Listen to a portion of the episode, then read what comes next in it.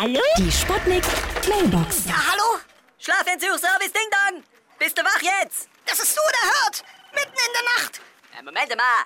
Du hattest doch Schlafentzug bestellt. Nein, ich hatte einen Schlafanzug bestellt. Ach so, da hast du bei der Bestellung das Häkchen bei Schlafentzug wahrscheinlich nicht rausgemacht.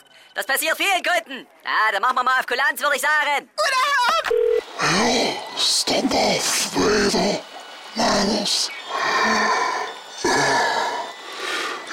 werde schon seit vielen Jahren in einem Schlaflabor gefangen gehalten. Aber, Freunde, das darf weder mein Vater noch meine Mutter erfahren. Sonst schläfern die mich ein. Ja. Ja? Hallo? Geht's jetzt gleich los? Hier ist der Kommissar Meiner. Meiners. Ich knusche doch so mit den Zähnen. Ja?